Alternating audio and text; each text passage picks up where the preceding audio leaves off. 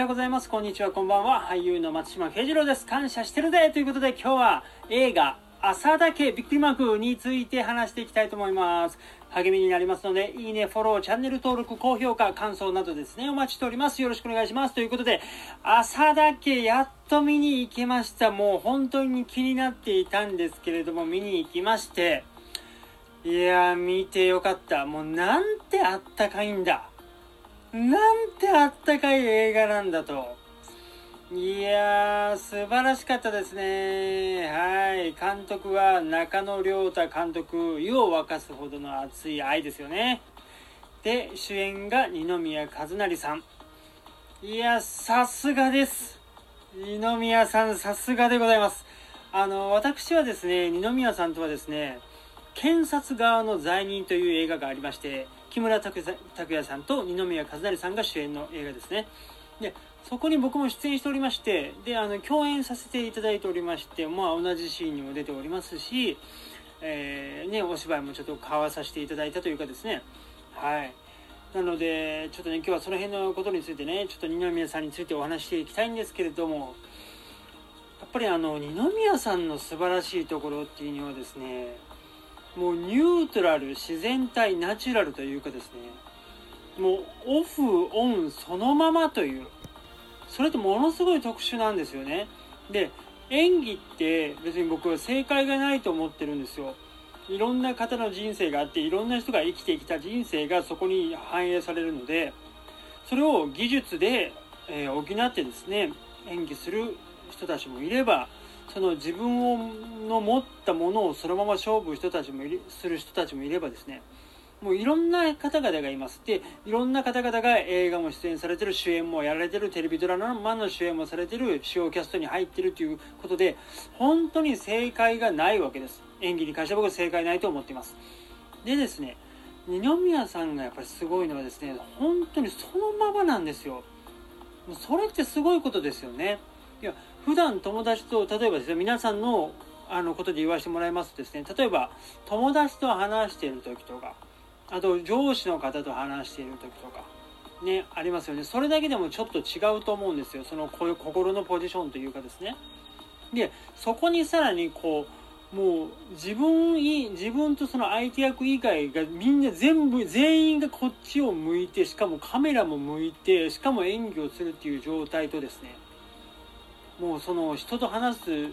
タンスがね全く変わらないんですよ。これね本当にすごいなと思います。やっぱりこう一戦で活躍されてるやっぱその経験値もそうですし本来やっぱりその二宮さんが持ってらっしゃるその柔軟性とかですねバランス感覚とかですねその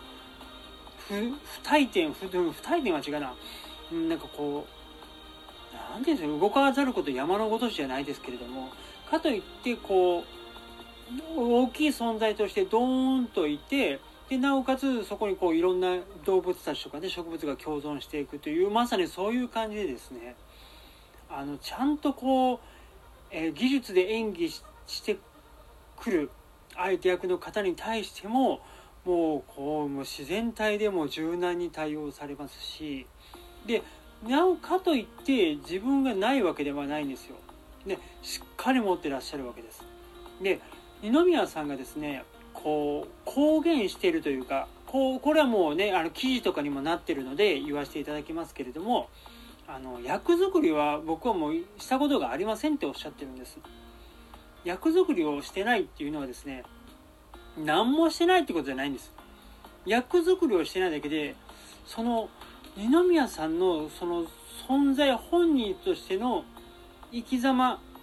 そのままで演じてらっしゃるわけです。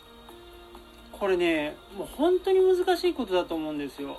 どちらかというとですねこう何かになり変わるような演技をしてしまった方がですね本当は楽なんです。楽っていう言い方もごめんなさい語弊がありますね。あのそういうあのお芝居の仕方の方が多いと思うんです。でもですねやっぱり二宮さんのその持ってらっしゃるものでこれだけやっぱり主演を張るということはですねやっぱりそれだけのものがあるんですね。だからそれだけこう僕が言いたいのはですね見た人の色に変わるんですよね二宮さんのお芝居っていうのはですね。で特に今回のその朝だけではですねえー、菅田将暉さんとのシーンがね後半結構出てくるんですけども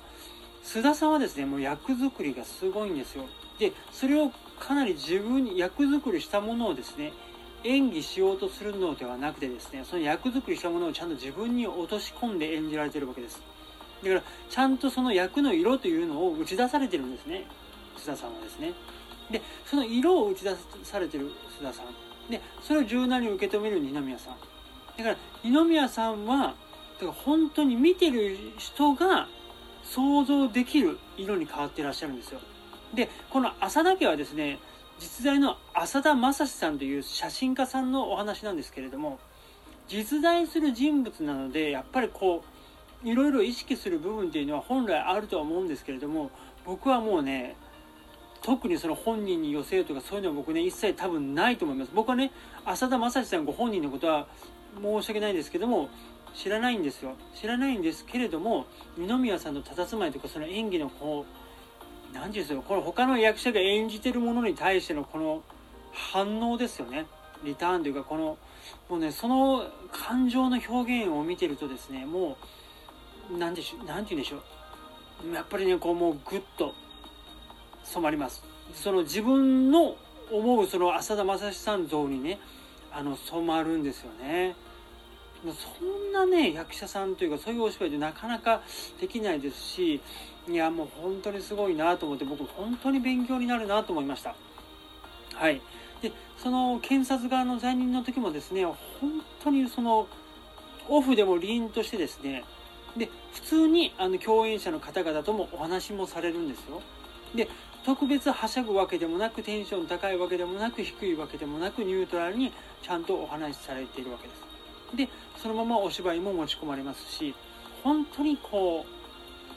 ある意味ちょっとオンオフあるとは思うんですけども本当オンオフ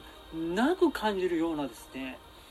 もうニュートラルさ自然体さを持っていらっしゃる方で本当に尊敬できるなともう尊敬せざるを得ないというかですねもう僕にはちょっとできない領域の、えー、居住まいだなと本当に勉強になりました。はい。でこの朝だけはですね前半と後半でもう本当に色が変わりますよね。ネタバレに気をつけて話すんですけれども前半はね本当にこうなんてあったかい映画なんだと。もう愛というかもうあったかさにこう溢れてるななんて思って見てたらですね後半はねあの3.11の話になりましてこれはねもう映画の何て言うんでしょうこうあらすじというかそういうのでもあの公になっていることなので言わせていただけますけれども後半も3.11の話になりましてもうやっぱりガラッとね映画の色が変わりますよね。はい。であのー、すごくドキュメンタリータッチな印象を僕は受けたんですよ。あの決してねその撮り方とかが特別何か変えたとかそのその何ていう撮影の手法を変えたとかですね。そういうわけではないんですけれどもとてもドキュメンタリーチックになったんです。っていうのを僕は映画を見終わった後に考えたんですよ。なんでそういう風に感じたんだろうかと。それはですねやはり実際に体験してるからなんですよ。皆さんが。例えば実際に本当に震災に遭われた方。で震災に遭ってなくてもそのテレビやその映像で触れた方。ででボランティアに行かれた方僕も実際ちょっとボランティアに行ったんですけれどもやっぱねそういうところでですねやっぱり誰かしらがやっぱこう経験しているわけですどんな形であれ経験したものなのでやっぱりねそこにすごく人事ではない感覚がやっぱりドキュメンタリーに思わせるのかなというふうに思ったんですけれども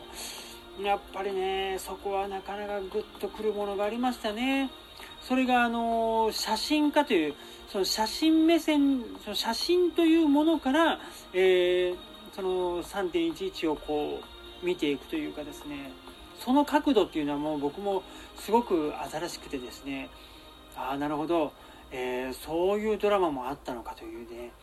本当にちょっとまた改めてその3.11の違う側面をねあの垣間見たような気がしました。えー、中野亮太監督さすがでございまして本当にこうね涙も誘いますしあったかいですしこうグッときますしもうねもう盛りだくさんでしたね。感動も笑いも、ね、シュールさも悲しさも苦しみももう全てね入ってましたね。あともう子役が素晴らしかったですね。子役さんが。いやもう本当に